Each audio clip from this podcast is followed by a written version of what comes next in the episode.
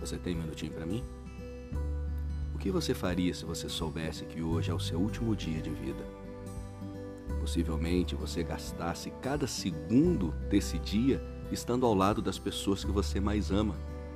Possivelmente também você faria tudo para que o seu coração ficasse muito feliz nesse último dia. A palavra do Senhor nos diz: o que é a vida? A vida é um vapor que aparece por um pouco e depois se desvanece. A grande verdade é que nenhum de nós sabemos qual será o nosso último dia. Então, por que gastar força e energia naquilo que não é importante?